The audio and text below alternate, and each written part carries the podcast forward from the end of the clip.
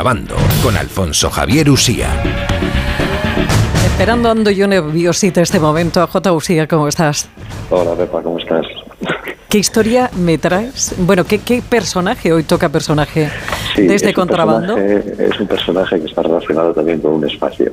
¿no? Hoy traemos la historia de un personaje que es además fundamental para la noche y la cultura madrileña. Hablamos de Miguel Aguilera, Miguelito Candela, que era como le querían, porque siempre fue un alma libre y fundamental al toque en el universo de la calle del Olmo un universo que se formó en Madrid paralelo al de la movida punk y rockera, pero que realmente siguió intacta hasta que Miguelito le dio la gana. Nos vamos al barrio de la López Pepa. Ahí está la calle Calvario. Donde acaba Calvario comienza la calle del Olmo. En realidad es la misma calle, pero ahí cambia de denominación. Su primer edificio, que es emblemático no por su arquitectura, sino por el lugar que albergó desde 1982 el Candela, el epicentro flamenco madrileño de nuestro tiempo.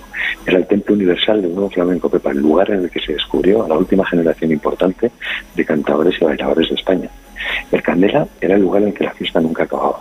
Desde las 10 de la noche hasta que el cuerpo aguantara, era un sitio que quedará en la memoria como tabla flamenco, aunque en principio no fue así. Era una taberna con una cueva dentro, donde se juntaban los grandes a cantar, a bailar, a grabar, a beber o a ensayar. Por allí se reunían a diario Camarón, Tomatito, Gerardo Núñez, Enrique Morente, eh, que de hecho Enrique pasaba las horas jugando al ajedrez con Miguelito Candela. Los nuevos flamencos también daban forma entre el humo, los futbolines, los cubatas, los botellines y todo lo demás a un nuevo género musical que venía para quedarse en la historia musical de nuestro país, Pepa, como es el nuevo flamenco. Eh, y en el fondo del mundo entero, porque de la cueva de Candela al último escenario de Japón o Nueva York, el flamenco se hizo gracias a ellos universal.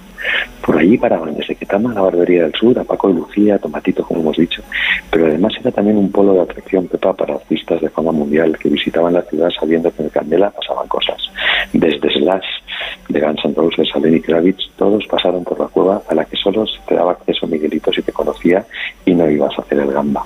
En la cueva, que había un silencio sepulcral y con un respeto extremo, se producían auténticos conciertos hasta las 6, 7 de la mañana. Este que habla tuvo la suerte de estar dentro en numerosas ocasiones por la generosidad de Miguel y en compañía de uno de los mejores percusionistas del mundo, Bautista Vargas, alias Joselín, alias Vente a Madrid.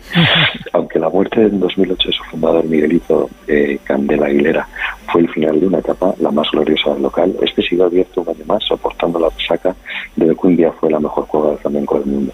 Recientemente, un nuevo grupo de valientes ha decidido abrir el templo, lo anunció el gran Antonio Carmona para que todos los oyentes puedan pasarse por ahí y quedarse, pues eso, plasmados con los aires que hay pegados en las paredes, esos aires tan importantes de la historia de España y de la música.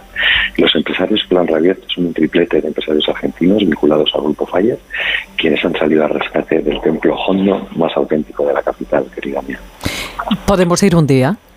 Por favor, ¿sabes? Estaré encantado de llevarte y de enseñarte y de pedir permiso para que nos bajen a la cueva, por supuesto. Qué ilusión más grande, sí, por favor. Cuenta con ello, querida Corazón, hasta la semana que viene. Hasta la semana que viene. Un beso muy fuerte.